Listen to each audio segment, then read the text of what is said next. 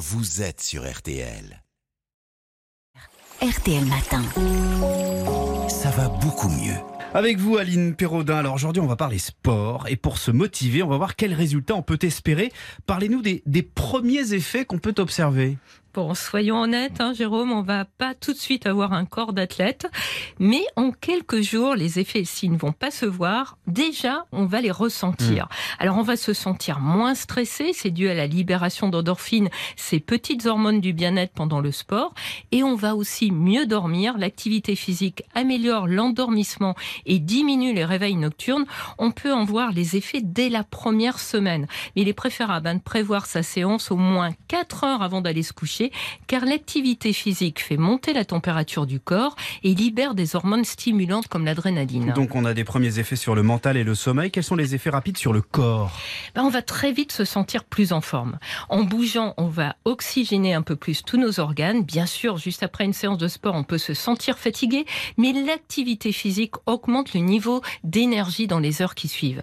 Et rappelons-le, hein, bouger, c'est bénéfique pour la santé globale et la prévention de nombreuses maladies. Pour ce qui est des changements physiques en termes de silhouette, ils vont bien sûr dépendre de son entraînement, de son âge, de sa condition physique. Chacun ne réagit pas de la même façon, mais disons qu'en général, il ne s'observe qu'à partir de 6 ou 8 semaines. Donc, moralité, bah, il faut se montrer patient. Alors oui, on ne refait pas du muscle en quelques jours, mais assez vite, on va pouvoir s'affiner.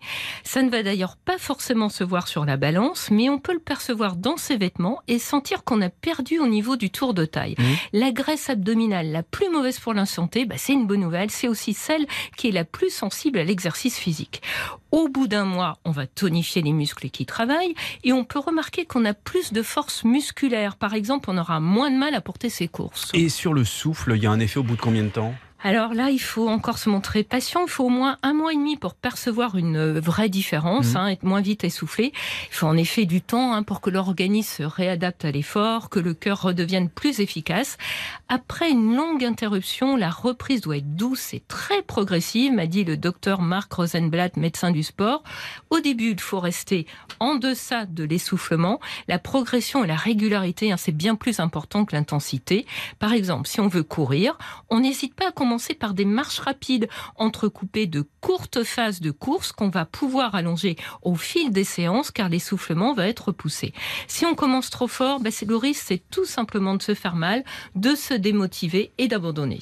Donc, concrètement, il faut pratiquer combien de fois par semaine pour voir ses effets? Alors, pour une reprise après plusieurs mois d'arrêt, hein, le docteur Rosenblatt recommande de faire une ou deux séances de sport d'une heure en deçà de l'essoufflement, en plus des 30 minutes d'activité physique quotidienne. Au bout de plusieurs séances, on peut commencer à rentrer sur un court temps dans l'essoufflement. Si on est sédentaire hein, depuis longtemps, il faut mieux prendre un avis médical. Le médecin du sport conseille de reprendre d'abord une activité d'endurance, hein, comme le vélo, le jogging, la natation, et de se mettre au renforcement musculaire dans un second temps. Ouais. Une fois qu'on est bien Une entraîné. fois que le corps est bien chaud. Voilà. Hmm. C'est important pour ne pas fatiguer trop le cœur, ne pas risquer un accident et pour éviter des blessures, notamment au niveau des tendons qui sont affaiblis après une période d'inactivité. Enfin, règle vraiment très importante quand on reprend le sport, on arrête en cas de douleur, on tient compte de ses sensations et on insiste encore plus sur l'échauffement pour réduire le risque de courbature, sans oublier de bien s'hydrater. On s'écoute donc, on écoute son corps. Merci Aline, à lundi. Merci. À lundi. Retrouvez toutes vos émissions en podcast sur RTL.fr ou sur l'application RTL.